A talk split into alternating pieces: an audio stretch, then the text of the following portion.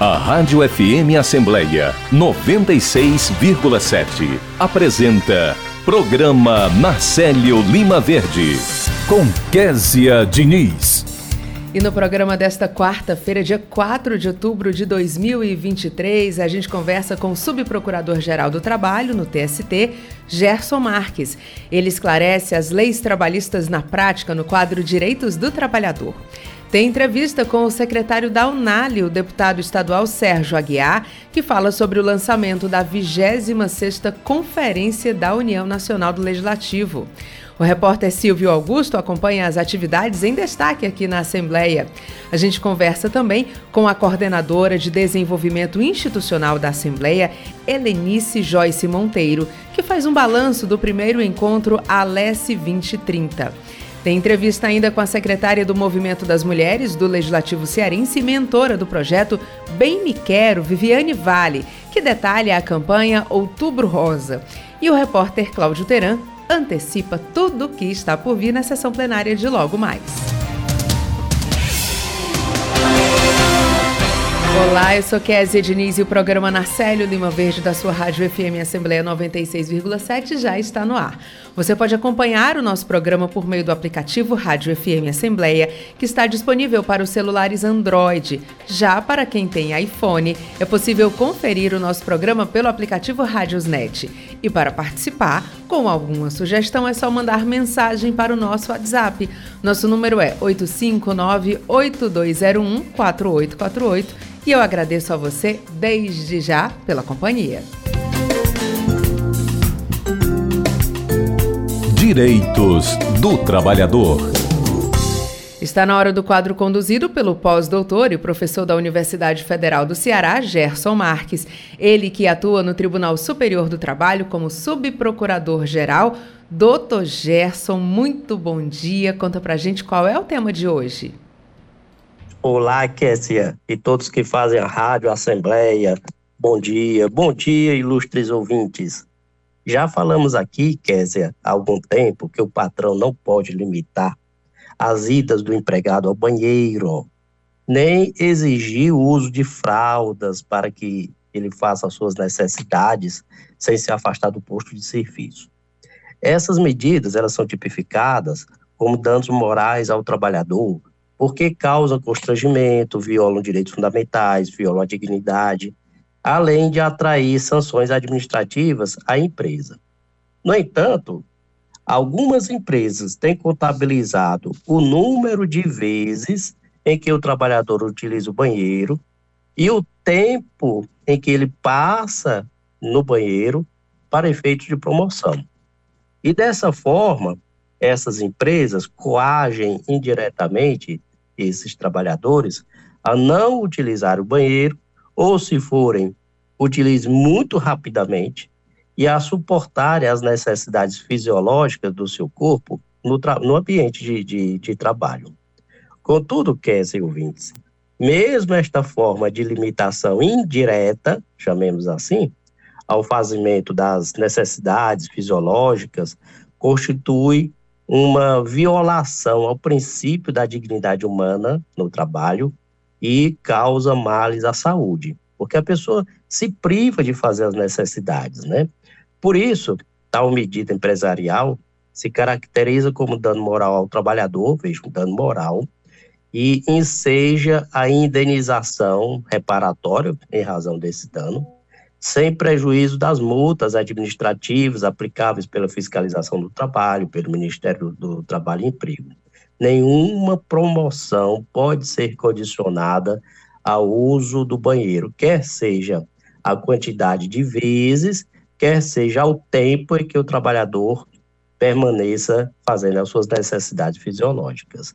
E o Tribunal Superior do Trabalho julgou recentemente o, um desses casos e que apontou o ministro relator, que foi até o ministro Dezena, ele apontou que, eh, lá no seu voto, que o mecanismo que visa restringir o uso de banheiros induz a trabalhadora, no caso lá era uma mulher, a negligenciar suas necessidades fisiológicas sob pena de ver reduzida a sua remuneração. É porque lá é, a empresa estava exigindo que o trabalhador, a trabalhadora, não utilizasse o banheiro para fins de um adicional correspondente à promoção que poderia obter. Como se tratava de empresas de telemarketing, isso é muito comum em empresas de, telemarketing, o ministro pontuou que essa conduta empresarial contraria as disposições do anexo 2 da norma regulamentadora QNR 17 do Ministério do Trabalho, que se dirige especificamente a quem trabalha em tele, telemarketing ou teleatendimento. Agora, dizer, ouvintes, é inacreditável, né, como em pleno século XXI, ainda a gente ainda se depara com empresas que proíbem ou condicionam promoções, outras vantagens, outros benefícios na empresa, as idas de, dos trabalhadores ao banheiro, ou que computam o tempo utilizado para as necessidades fisiológicas para efeitos dessas vantagens. Sabidamente, a limitação às necessidades fisiológicas causa malefícios à saúde das pessoas, atinge aspectos de sua dignidade, né, e causa dano moral que é indenizável. Portanto, eu fiz achei que deveria trazer essa questão para cá, Kézia, salientando que, em momento algum, as empresas podem submeter seus trabalhadores à privação das necessidades fisiológicas, mesmo que se utilizem de artimanhas ou até de artifícios que aparentam, e só aparentam, né, legalidade, mas que não tem nada de legalidade. Bom dia, Kessia. Bom dia, ouvintes. Uma quarta-feira muito abençoada. E vamos ao né? Doutor Gerson, eu tenho uma dúvida sobre essa questão. Posso, posso lhe questionar Bora. aqui? Doutor Gerson, no caso, é, a empresa pode, por exemplo, restringir o uso do celular, que o, que o funcionário leve o celular nesse momento que ele vai ao banheiro? Eu lhe digo isso porque é, eu sei de pessoas que acabam, vou utilizar uma expressão que se usa no ambiente de trabalho em muitos momentos, matando o tempo, levando o celular, né, dizendo que está aí para resolver uma necessidade fisiológica, mas está indo para utilizar a rede social e tudo mais. É, é possível restringir, não é, dessa forma que o senhor falou, né? Evitando, contando o tempo, enfim, mas evitar o uso do telefone celular nesse momento? É possível fazer isso? Em princípio, não, Kessia, porque aquele momento de intimidade que a pessoa tem, que é o momento dela, ela pode muito bem utilizar o seu celular para mandar uma mensagem, às vezes para a mãe, às vezes para o pai. É melhor ela utilizar nesse momento do que ter que utilizar no, durante o seu serviço. Este é o princípio. Agora, obviamente, se a empresa perceber que o empregado está utilizando mal e na realidade ele inventa, diz que vai ao banheiro, que ele quer mesmo é, utilizar o celular para outras finalidades, aí a empresa precisa acompanhar esse fato direitinho e percebendo se ela tiver indícios, se ela tiver alguma prova de que o empregado está se aproveitando, que ele está inventando, aí sim ela chama o, o, o empregado a, a chama a atenção do empregado e pode aplicar uma pena, uma suspensão disciplinar, uma advertência, mas não generalizar. Tá ótimo, doutor Gerson, bem, bem respondido aqui, bem esclarecido para a gente. Muito obrigada pela sua participação, muito bom, muito bom dia. Bom dia. E você que nos escuta, se você tem alguma dúvida sobre o seu direito como trabalhador, manda essa dúvida aqui para o nosso WhatsApp. Nosso número é 85982014848. O Dr. Gerson Marques vai esclarecer a sua dúvida no quadro Direitos do Trabalhador. E quem estiver acompanhando também pelo YouTube, nosso canal, é, no YouTube é arroba Rádio FM Assembleia, também pode deixar, tem um chat lá ao lado. Você também pode deixar a sua pergunta que a gente passa para o Dr. Gerson numa próxima edição do nosso programa programa com a participação do Dr. Gerson Marques. Agora, 8 horas e 14 minutos. Atenção, trabalhador! Se sair do emprego, você precisa conhecer seus direitos. Se for demitido sem justa causa, você tem direito ao aviso prévio, indenização de 40% sobre o FGTS, saque do FGTS e seguro-desemprego. Ainda precisa receber o 13º do período, dias trabalhados no mês e férias acrescidas de um terço do valor. Conheça e exija seus direitos. Uma parceria Rádio Senado. Apoio Rádio FM Assembleia 96,7. Oi, pessoal! Se ligue nessa novidade. A Alessi chegou no TikTok. É isso aí. Agora a gente tá on com conteúdos exclusivos e muita informação para você ficar por dentro de tudo que acontece na Casa do Povo e no nosso Ceará, nessa rede que é tendência. Curtiu o nosso novo canal? Então segue o arroba Assembleia CE no TikTok e compartilhe essa notícia com a sua galera. A Alessi tá on no TikTok. Você ouve Programa Narcélio Lima Verde, com Késia Diniz. Cine Municipal está disponibilizando 1.127 vagas de trabalho em Fortaleza, incluindo oportunidades para pessoas com deficiência e reabilitados pelo INSS. As principais oportunidades são para atendente de telemarketing, promotor de vendas, ajudante de carga e descarga de mercadorias e consultor de vendas. Vale ressaltar que todas essas oportunidades de emprego estão sujeitas à alteração ao longo do dia, claro, e podem ser preenchidas a qualquer momento. O atendimento do Cine Municipal pode ser realizado de forma presencial nas unidades localizadas nos bairros Aldeota, Parquelândia, Otávio Bonfim e Siqueira, e também de forma remota pelo e-mail, pelo telefone e pelo WhatsApp. Então entra no site do Cine Municipal para você ter acesso a todos esses canais e aproveitar uma dessas oportunidades. Desde já, a gente te deseja muito bom dia para conquistar uma dessas vagas. Agora, 8 horas e 16 minutos. Entrevista.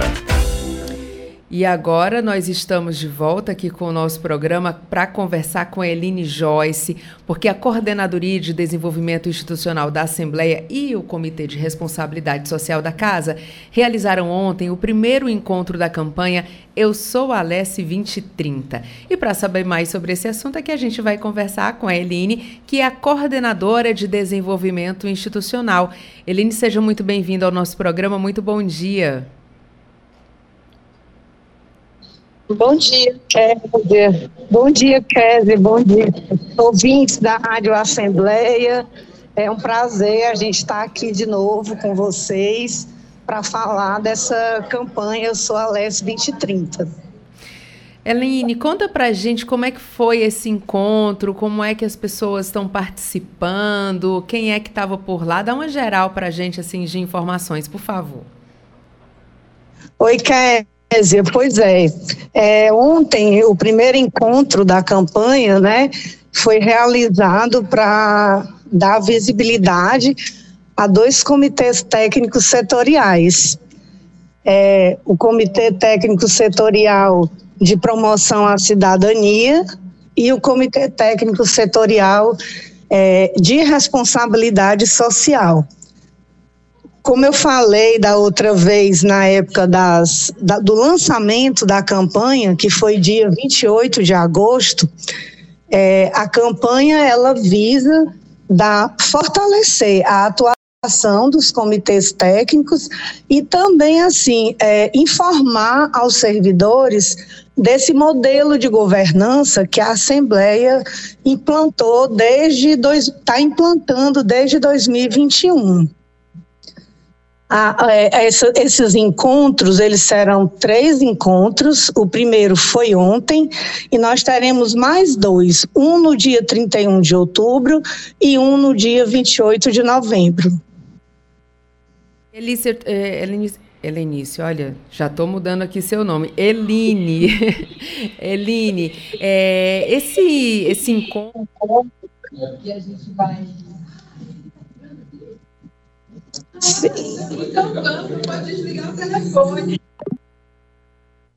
Eline, a gente estava conversando pelo celular, mas você nos brinda aqui com a sua participação nos nossos estúdios. Bem melhor conversar assim, né? Bem Olhando melhor. olho no olho.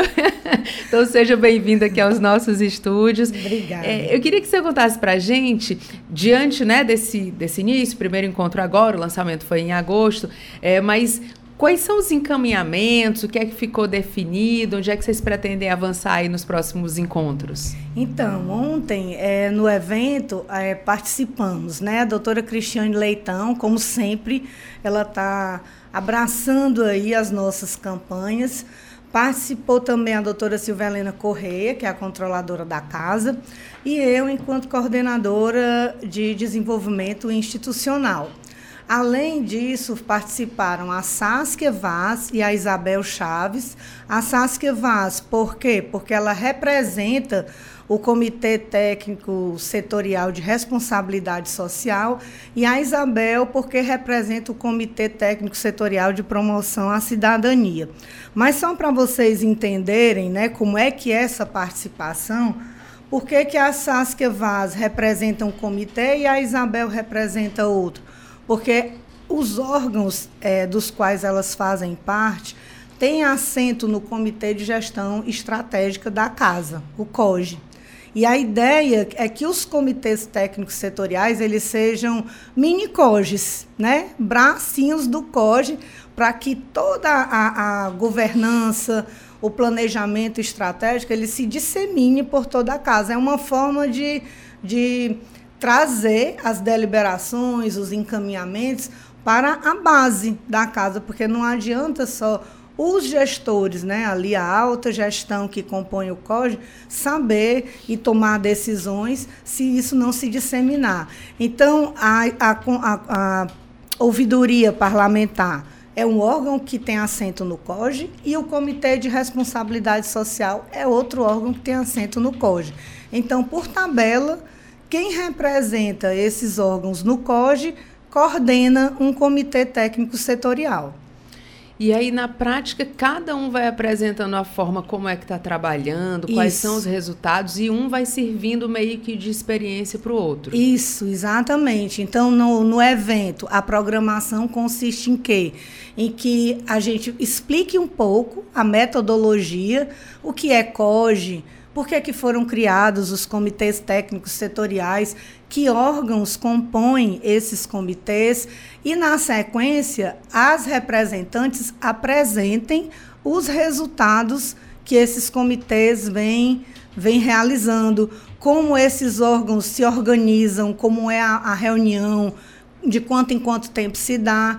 E aí, Kézia, eu preciso enfatizar assim, que o Comitê Técnico Setorial de Promoção à Cidadania, ele é composto, a composição dos comitês, ela foi pensada por temática do órgão.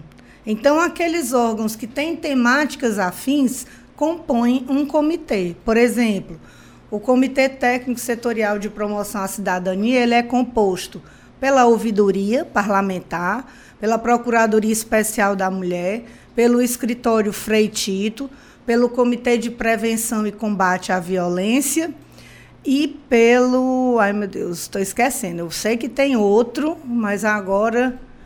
Eu, e o PROCON, Pronto, então o Comitê de Promoção à Cidadania é composto por esses cinco órgãos, porque são temáticas afetas a direitos, a serviços que são prestados assim mais em contato com a população. Então esse comitê é composto por esses órgãos. E aí a Isabel, que tem assento no COGE, a ouvidoria, e que coordena esse comitê, apresentou ali, na verdade, quem apresentou os resultados foi a Adriana, que é representante da Procuradoria Especial da Mulher. Foi escolhido ela, né, para não ser sempre a que coordena o comitê. Então, tem isso, tem essa troca de atividades.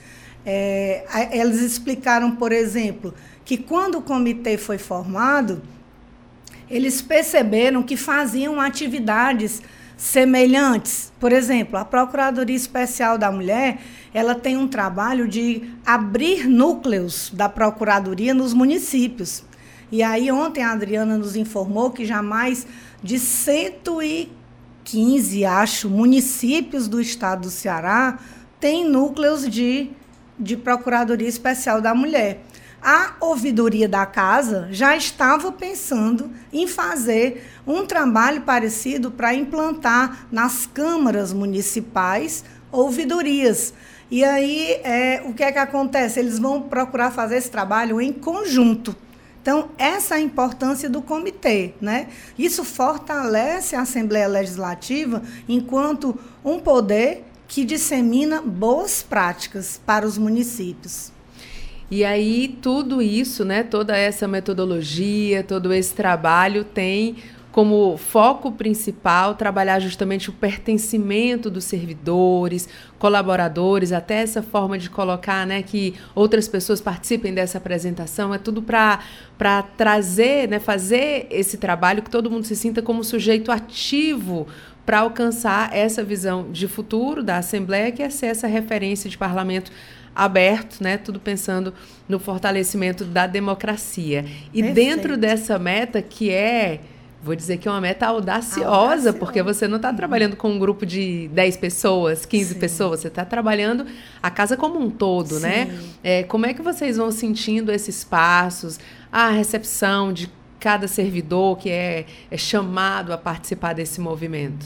Olha, Kézia, a gente está muito feliz, porque desde o primeiro do lançamento da campanha, e ontem foi apenas o primeiro encontro, teremos mais dois, mas a receptividade do servidor, né, inclusive assim, a animação de todos para receber um encontro e depois é, o retorno que a gente recebe é sempre muito positivo. Ontem, por exemplo, eu, eu recebi é, contatos de alguns servidores perguntando, Eline, como a gente pode participar dos comitês, né? Ah, porque o meu, eu não estou dentro de um comitê, porque às vezes, por exemplo, a pessoa ainda não compreendeu que é, se a controladoria, por exemplo, ela compõe o COGE, Aí vem um orientador de uma célula da controladoria e a pessoa pode perguntar: como eu posso participar? E aí a gente diz: você já participa. Você já é, está dentro de um órgão diretivo que compõe o comitê. Mas a sua atuação ela pode ser mais efetiva você levando a ideia para o gestor para aquela pessoa que está ali compondo o comitê, e aí ele vai e troca essas informações com os demais órgãos, delibera no COGE, se for preciso, né? Então tem sido muito positivo. Outra coisa também muito positiva que a gente destaca é a fala da doutora Cristiane Leitão, porque ela abre o evento falando exatamente da governança, e falando que, por exemplo, o Alesse 2030, o nosso planejamento estratégico, ele está totalmente casado com os objetivos do desenvolvimento sustentável. Ela explicou que agora, quando foi para Genebra, né, levar é, as nossas boas práticas para lá, teve um retorno muito favorável e positivo é, é, em relação à admiração que eles ficaram em relação à nossa Assembleia, né? De, de, de querer entender como é que a gente está conseguindo tirar o planejamento estratégico do papel, que você até falou na outra vez que a gente veio fazer, falar do lançamento da campanha, que essa é a grande dificuldade, e ela nos informou que foi feito, se eu não me engano, um acordo de cooperação com o ministério, agora eu não, não recordo assim tudo bem direitinho o nome, e que eles vão querer é, trazer pessoas para conhecer a nossa prática aqui, enquanto a LES 2030, essa ligação com os ODS, para levar isso para outros estados, para outros parlamentos. Então, assim, eu só tenho coisas boas para dizer desse movimento. E o que eu quero dizer de mais importante é que tudo isso tem um pouquinho de cada um de nós, né? né? É, é o, ninguém faz nada sozinho. Então, o engajamento, é, a, o compromisso de cada servidor é o que eu vejo aqui na Assembleia. Nós temos, eu tenho 33 anos de casa, então posso dizer isso, que eu tenho visto assim esse crescimento da casa cada vez mais. Eu tenho muito orgulho de dizer que eu sou servidora da Assembleia Legislativa do Estado do Ceará. É, eu acho que esse orgulho é compartilhado por muitos de nós, né? Porque o ambiente realmente, é, a cada gestão, ele vai ficando Melhor cada vez melhor. Essa atual gestão extremamente humanizada, inclusive com a participação da doutora Cristiane, né, que traz um brilho especial é, para essa participação dos servidores. Então, Eline, quero agradecer a você, mas estender esse agradecimento a todo mundo que faz parte desse movimento. A Eline é coordenadora de desenvolvimento institucional, está falando aqui para gente sobre esses encontros e a campanha Eu Sou a Alessi 2030 muito obrigada, muito bom dia. Vou liberar você, porque eu sei que hoje é dia de comemoração. Para quem está vendo pelo YouTube, a Eline está com a camisa, camisa do... do leão. leão, temos que comemorar muito. E agora todo mundo tem que torcer, porque é o time brasileiro Nosso na Nordeste, final da Sul-Americana, é, né? Sim. Então, Isso. tudo bem. Kézia, só antes de me despedir, deixa eu convidar todo mundo já para colocar aí nas suas agendas que no dia 31 de outubro nós vamos realizar o segundo encontro da campanha Eu Sou a LES 2030 e aí vai ser a vez do Comitê Técnico Setorial de Pesquisa, Educação e Memória, do qual fazem parte a Unipasse, o Memorial, é, o INESP, né, o Conselho de Altos Estudos. Então vai ter muita coisa boa para ser apresentada nesse dia. Mas, como hoje ainda é dia 4 e o evento só é dia 31, A já gente... vou deixar o convite para você voltar e, e, reafirmar esse convite para todos os, os nossos alegria. ouvintes. Eline, muito obrigada, viu, pela sua obrigada participação. Obrigada a você, Kézia. Bom dia. Agora, 8 horas e 30 minutos, e a gente vai direto conversar com o repórter Silvio Augusto, que está aqui na Assembleia Legislativa e conversa ao vivo com a gente. Silvio, muito bom dia para você. Bom dia, Kézia. Bom dia a todos. Estamos aqui no plenário 13 de maio para conversar com o deputado Messias Dias, que é presidente da Comissão de Agropecuária. E no dia 6, sexta-feira, vai realizar uma audiência pública na Câmara de Vereadores de Itauá para discutir a divulgação do Programa Nacional de Vigilância para a Febre Aftosa e discussão do plano estratégico para a retirada da vacinação no Ceará. Bom dia, deputado. Bom dia, Kézia. Bom dia a todos que nos acompanham pela Rádio TV Assembleia. Dizer da nossa alegria nessa manhã estar aqui hoje já, se posicionando para o grande dia de trabalho. E acho que é a missão de todos nós deputados dessa casa. Eu queria falar um pouco dessa audiência que vai ocorrer em Tauá. É um tema importante. Nós que somos assentados à reforma agrária, que trabalhamos na agricultura na agropecuária do estado do Ceará, nós temos uma preocupação a mais, justamente pelo que nos refere cuidar dos nossos rebanhos. A febre aftose é uma, hoje uma situação que atinge hoje é, muitos dos nossos rebanhos se nós não tivermos os cuidados necessários. É, Para isso é importante a gente sensibilizar, é importante a gente formar a nossa companheirada que hoje faz agricultura pecuária do estado do Ceará, para que eles realmente tenham os cuidados necessários, para que realmente possa dar as vacinações no momento certo, na hora certa, e não venha ter problemas nenhum no sentido que venha prejudicar a saúde das pessoas carne hoje é consumida praticamente por todos nós cearenses e é muito importante que essa carne chegue à mesa do consumidor, ela seja realmente feita todos os cuidados necessários e a vacinação da aftosa é um programa importante que precisa ser é, nacionalmente é, atualizado ano a ano e aqui no estado do Ceará a Secretaria de Desenvolvimento Agrário, através da MATES, a própria DAG, tem um papel importante. Mas além dos órgãos, a sociedade civil organizada, aqueles que fazem agropecuária do Estado do Ceará, precisam se conscientizar, se compreender de que não basta só vacinar uma vez no ano é, e os próximos anos não vacinar mais. Tem que ser um programa que ele veio para garantir de que temos que fazer vacinação todo ano e é importante que a gente cumpra o calendário. O calendário que tem um cronograma de início e fim, e é muito importante que as pessoas possam se orientar e vacinar seus rebanhos dentro desse calendário. Deputado, como é que está a situação do estado do Ceará em relação à aftosa? Olha, na verdade, é, graças a Deus aqui no estado do Ceará, a gente tem tido um controle razoavelmente bem.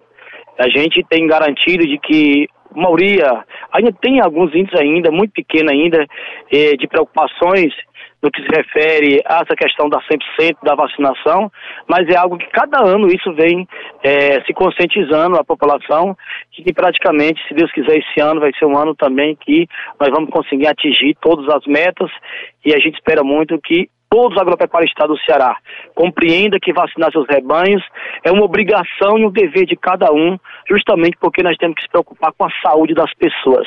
Nós não podemos ser imprudentes, nós não podemos ser irresponsáveis a não vacinar por, por, muitas vezes por preguiça, muitas das vezes porque não quer gastar um dinheirinho a mais com as vacinações, mas isso o dano é muito maior. Por quê? Porque quando isso vier a ocorrer, que tem algum problema com qualquer animal, que é detectado o problema é de saúde desse animal, porque não tomar vacina, isso sacrifica todo aquele rebanho de todo um território e prejudica totalmente a economia do nosso estado do Ceará e principalmente a saúde das pessoas eventualmente que consumir essa carne. Deputado, o senhor também vai se pronunciar hoje aqui na Assembleia Legislativa, na sessão plenária. É, qual ser o seu tema?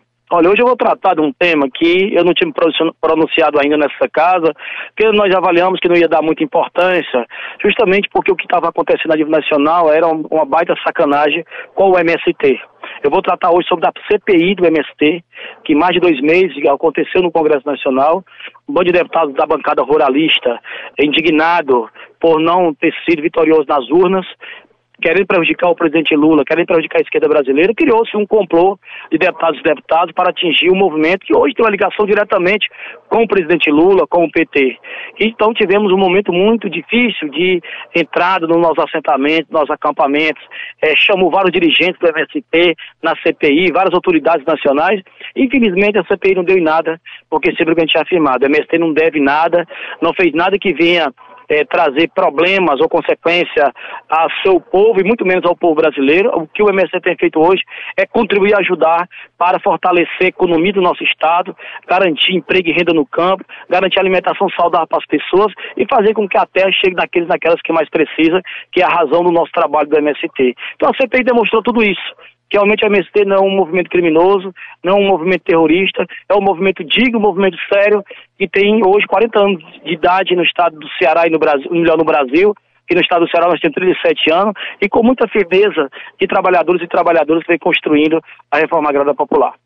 Obrigado. E conversamos com o deputado Messias Dias, que é presidente da Comissão de Agropecuária, que realiza a partir das nove da manhã, lá na Câmara de Vereadores de Itauades, na sexta-feira, dia 6, é a audiência pública para discutir a divulgação do Programa Nacional de Vigilância para a Febre Aftosa e discussão do plano estratégico para a retirada da vacinação no Ceará. O deputado também abordou aqui o seu tema na sessão ordinária desta quarta-feira aqui na Assembleia. A DFM Assembleia com você no centro das discussões.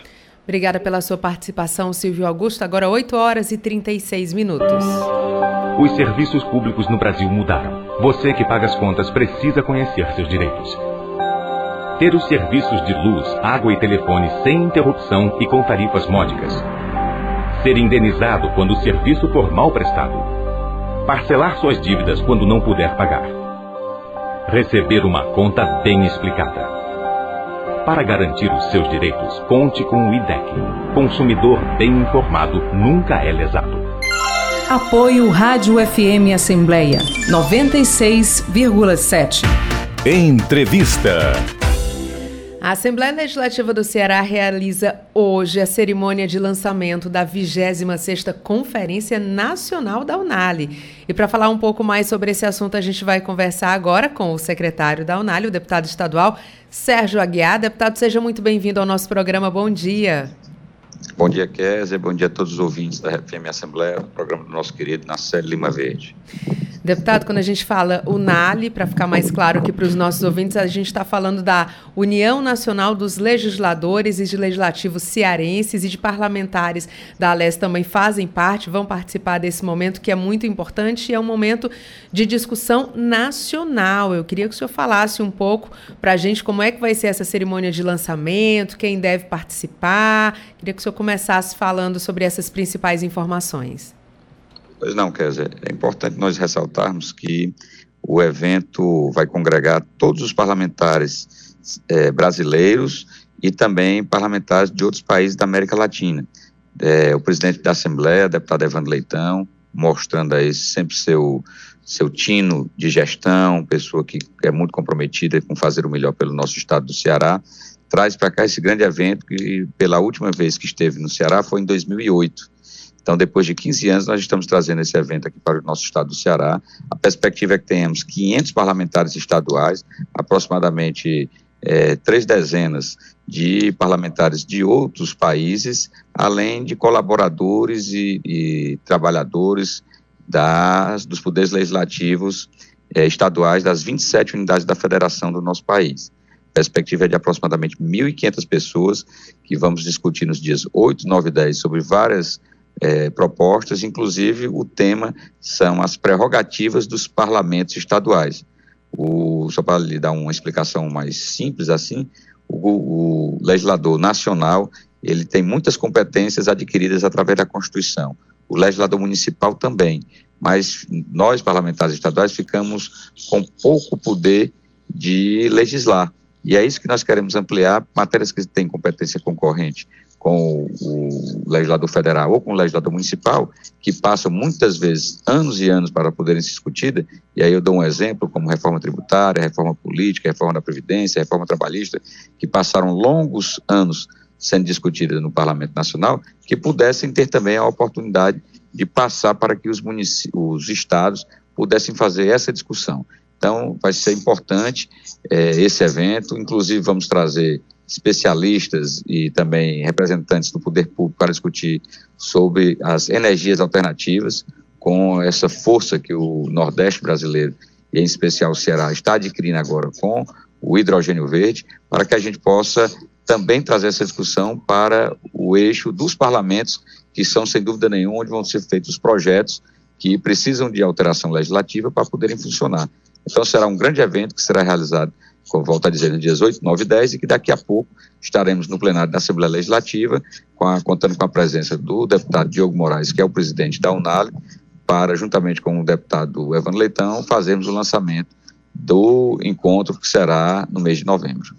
A gente está conversando com o deputado estadual Sérgio Aguiar, que é secretário da Unale, fala desse encontro importante que vai acontecer aqui no nosso Ceará. É, deputado, é a segunda vez né, que o encontro da Unale acontece aqui na Assembleia e é uma oportunidade também, quando a gente traz né, todas as atenções aqui para o nosso estado e para o legislativo cearense é uma oportunidade de mostrar também serviços de governança, né? Tudo que vem sendo implantado aqui na Assembleia Legislativa, né?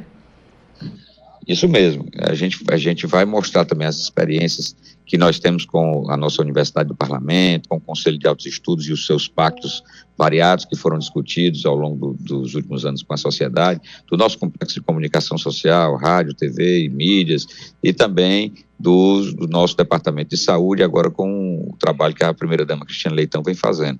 Então, serão oportunidades que a gente vai poder mostrar também o que o Ceará tem de bom, tem de, de boa estrutura para podermos também beber um pouquinho da sapiência daqueles que vão nos visitar, trazendo outras experiências de outros estados e a gente possa, porque inclusive tem um prêmio Assembleia Cidadã, que será um dos carro-chefes da, da, do evento. Deputado, agora para abrigar um número tão grande de participantes né, desse evento que vai acontecer em novembro, é, o senhor inclusive já chegou a visitar, né, uma equipe técnica da UNAL e também aqui da Assembleia Legislativa fizeram até visita técnica ao centro de eventos, porque lá é que vai acontecer a 26ª conferência, né? Isso mesmo, nós vamos estar lá no Salão Icapuí, que tem capacidade justamente para 1.500 pessoas, é, acomodando o, todos os participantes do evento durante os três dias, no mês de novembro. E, além disso, nós já constituímos sete comissões na Assembleia Legislativa para o, fazermos o trabalho de, de, infraestrutura, de programação técnica, de logística, enfim, para que a gente possa envolver realmente toda a população. E só para você ter uma ideia, é, quando a gente fala de grandes eventos, a gente fala também de turismo.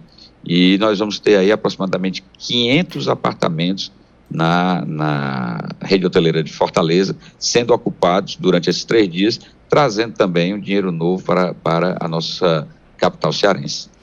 Então, a informação, sabedoria, conhecimento, economia, é muita coisa boa junto com esse evento que vai acontecer aqui no Ceará. Deputado, quero agradecer muito a sua participação. A gente está conversando com o deputado estadual Sérgio Aguiar. E eu já vou liberar aqui a sua participação, deputado, porque sei que o senhor tem que ir para o plenário, né, onde daqui a pouquinho vai acontecer essa cerimônia de lançamento. Então, quero agradecer o senhor ter tirado um tempinho aí da sua agenda para conversar com a gente nesse dia tão importante. Muito obrigada e bom dia. Muito obrigado, Kézia, obrigado a todos da FM Assembleia. E sim, vamos fazer já já a abertura, o lançamento, digo melhor, com o presidente da Assembleia, Evandro Leitão, e o presidente da Unal, Diogo Moraes. E boas novas virão, com certeza, depois desse evento para o nosso estado do Ceará. Grande abraço. Grande abraço, deputado. Obrigada. Deputado Sérgio Aguiar, agora 8 horas e 43 minutos. Nas cidades e também no campo, muitos cearenses dizem não às fake news, às notícias falsas na internet, como o Franzé, que planta café em Guaramiranga. Eu já sei. Fake news é nome difícil para boato, mentirada. Mas aqui no meu sítio, internet é para ajudar, não para espalhar esses perigos. Assembleia Legislativa do Estado do Ceará, na defesa do cidadão e da sociedade, compartilhando com você o combate às notícias falsas na internet. Gonzagando. Quinta-feira, 8 da noite, comigo, Emília Barbosa. Entrevista. A Assembleia Legislativa do Ceará, por meio do Movimento das Mulheres do Legislativo Cearense, realiza a campanha Outubro Rosa. E para falar mais sobre esse assunto, a gente está recebendo a secretária do Movimento das Mulheres do Legislativo Cearense e mentora do projeto Bem Me Quero, Viviane Vale, a quem eu quero agradecer pela participação. Viviane, seja muito bem-vinda. Bom dia. Bom dia, Kézia. Bom dia aos ouvintes da Rádio FM Assembleia. Privilégio estar aqui mais um dia para falar da nossa programação do Outubro Rosa. Então, Viviane, vamos começar trazendo aí a programação. Quais são as ações que serão realizadas neste mês de outubro? Muito bem. Ontem tivemos a abertura, um momento muito especial lá no anexo 3 da nossa casa. E hoje, agora, nesse momento, daqui a pouquinho, vai começar uma blitz informativa, levando consciência no, na sede da Assembleia Legislativa e no anexo 2, no dia de hoje. Na próxima semana, nós teremos também uma blitz informativa, dessa vez será no anexo 3, lá no estacionamento. E em todas essas ações, o intuito é informar e levar as pessoas à prevenção. A, a, o tema da nossa campanha desse ano, que está muito bacana, bem sugestiva, é prevenir não dói. E a gente tem na terceira semana uma ação para fora da casa também, Késia, que é uma ação no Rio Mar Kennedy, o Shopping Rio Mar Kennedy.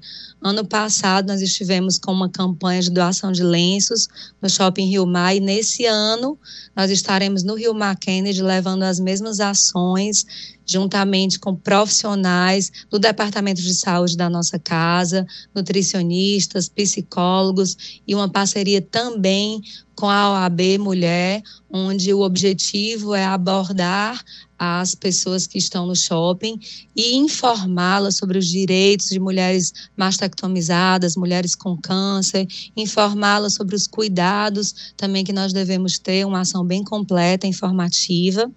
E nessa mesma semana, na terceira semana, isso vai acontecer no dia 20 de outubro. É muita coisa, né? Mas é muita coisa boa. E a gente vai ter também para dentro da casa palestras com com médicos renomados do nosso estado, como o doutor Elvis, que também é um servidor que atende no Departamento de Saúde da casa, doutor Paulo Vasques, do GEON, que também estará levando uma palestra. E a gente encerra esse mês com muitas atividades. Estaremos aí também na Rádio FM Assembleia, o nosso quadro Mulheres Conectadas, que acontece mensalmente, que a gente já quer agradecer a todos os que nos escutam, que estão aí na, na FM Assembleia. E a gente encerra no dia 25 com um grupo sistêmico, que é uma das bandeiras da nossa presidente, doutora Cristiane Leitão, que é o grupo sistêmico que vai ter como pauta essa temática do câncer de mama, da prevenção. E a gente encerra de um modo muito especial, unindo todos os, todas as células do Departamento de Saúde e convida a todos os servidores e servidoras da casa para estarmos juntos nessa campanha. A gente aqui agradece esse convite, né? E ressaltando aqui o quadro Mulheres Conectadas, sempre um momento para a gente trocar muitas experiências. É, agora, Viviane, eu queria que você falasse também, porque tem a feirinha cor-de-rosa, né? Conta pra gente um Isso. pouco da feirinha. Falou em feirinha, eu já quero estar tá por lá, viu, Viviane? Já fico é. aqui empolgada pois vai ser uma honra lhe receber, porque está linda demais. Ontem iniciou, juntamente com a abertura do Outubro Rosa, demos também início a essa Feira Rosa Choque, E essa feira ela une artesãs da Federação Cearense das Artesãs, da AME, artesãs que são mães que são atendidas no CIAD, têm suas crianças atendidas no CIAD. Tivemos também a arte das artesãs da Salse, enfeitando. Lá está lindo, uma feira cor-de-rosa, com muitas artesãs, está riquíssimo. Nós temos mais de 30 artesãs expondo e aconteceu ontem e vai até a sexta-feira. Começa das 8 até as 16 horas. Então, todos estão convidados para dar uma passadinha por lá e se maravilhar com o artesanato das mulheres cearenses que estão lá fazendo muito bonito, viu, Késia? Ah, eu não tenho dúvida disso, eu vou conferir de perto com certeza. Adoro um artesanato, adoro ver é, como as pessoas conseguem se reinventar, né? fazer um, um auto-resgate através dessa arte que é o, o nosso artesanato. Agora, Viviane, é, outro momento muito esperado também é a, a, a Blitz, né? a Blitz Outubro Rosa. Queria que você convidasse também as pessoas e desse aí alguns detalhes.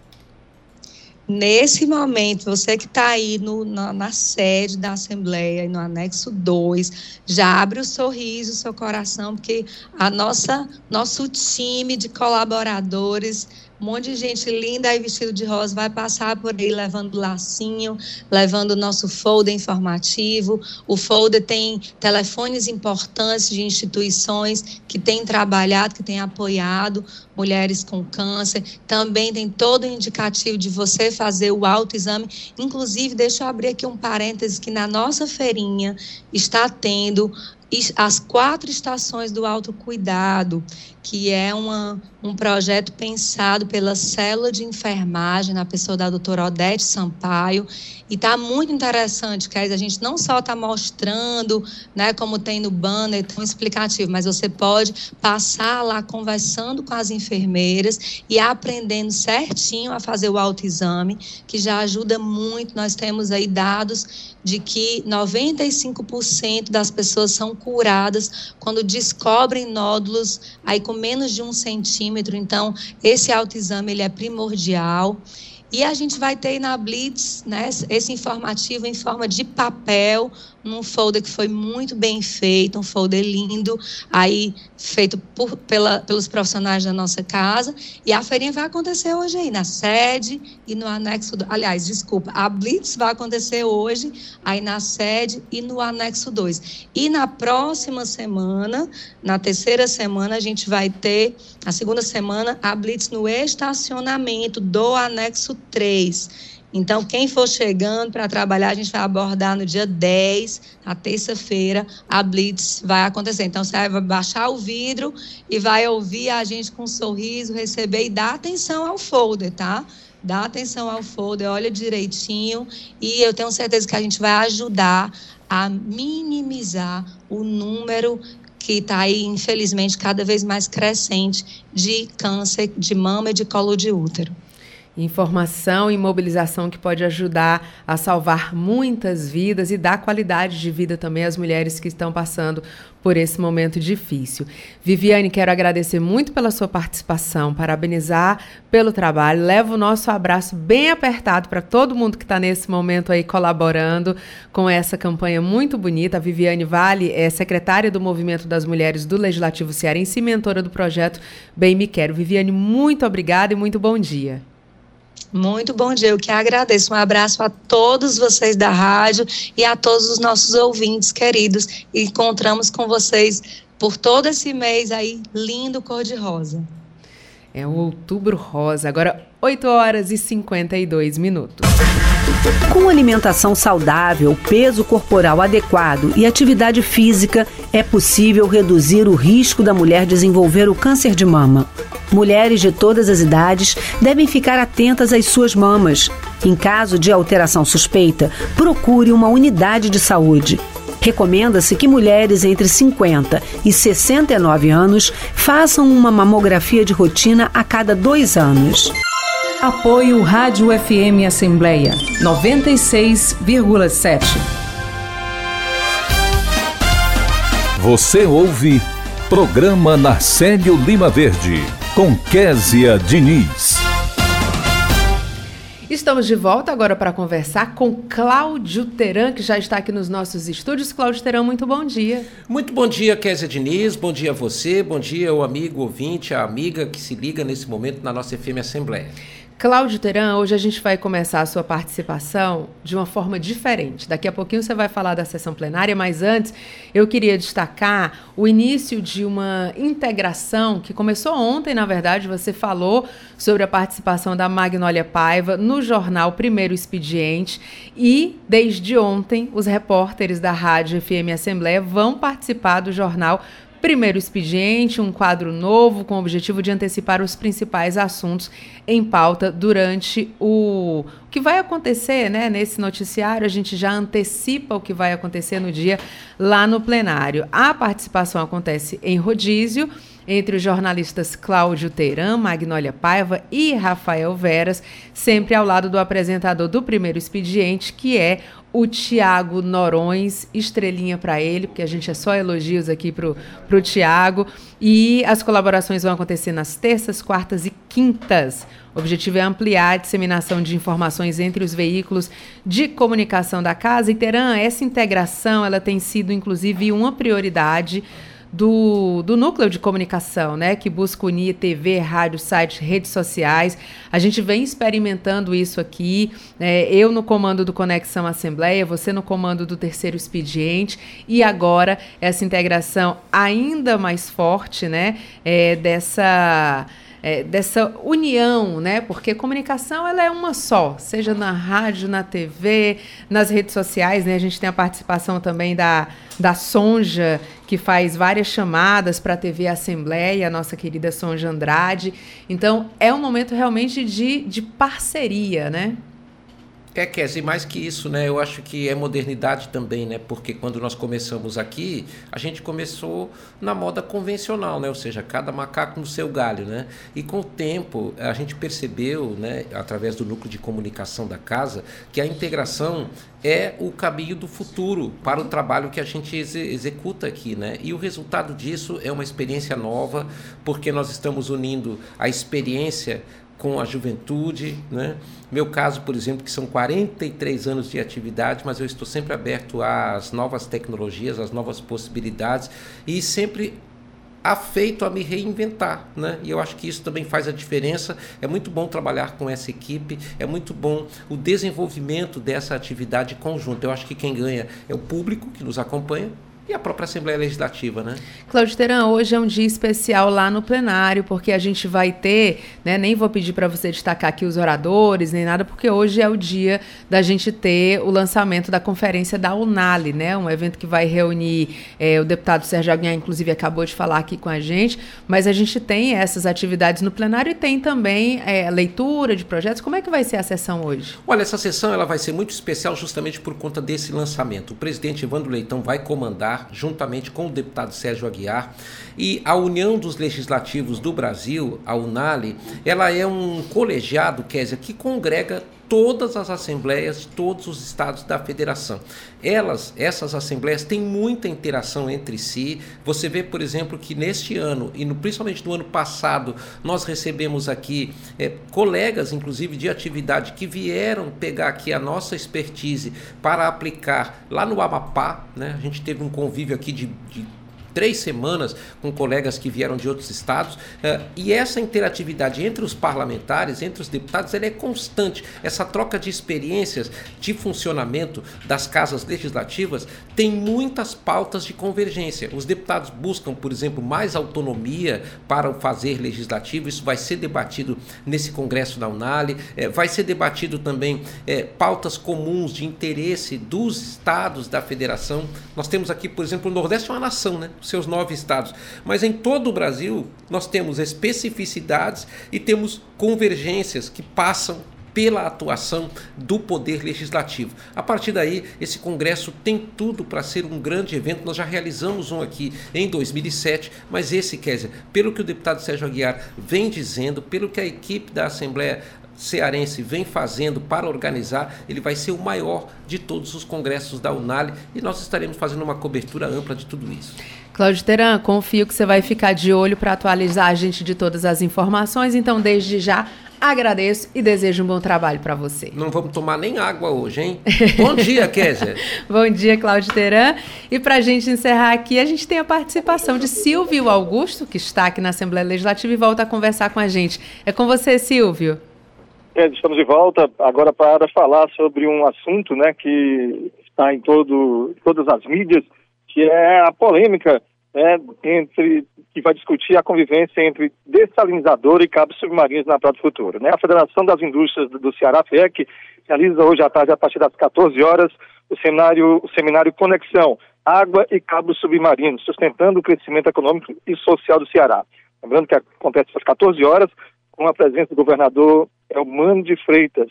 Né? E o seminário tem o objetivo de fomentar um debate técnico e qualificado sobre a convivência de dois importantes projetos na Prato Futuro: a planta de dessalinização, que aumentará a segurança hídrica da capital, e os cabos submarinos responsáveis pela distribuição de internet. Estamos aqui com o professor Fábio Perdigão, ele que é professor associado da Universidade Estadual do Ceará, vai falar sobre este assunto. Bom dia. Bom dia.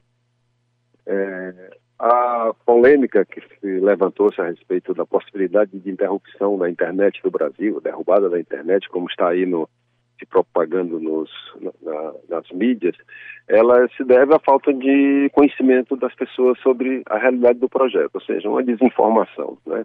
O projeto foi concebido atendendo às normas internacionais de proteção a cabos submarinos, que exige no mínimo 500 metros de distância de tubulações marítimas para os cabos.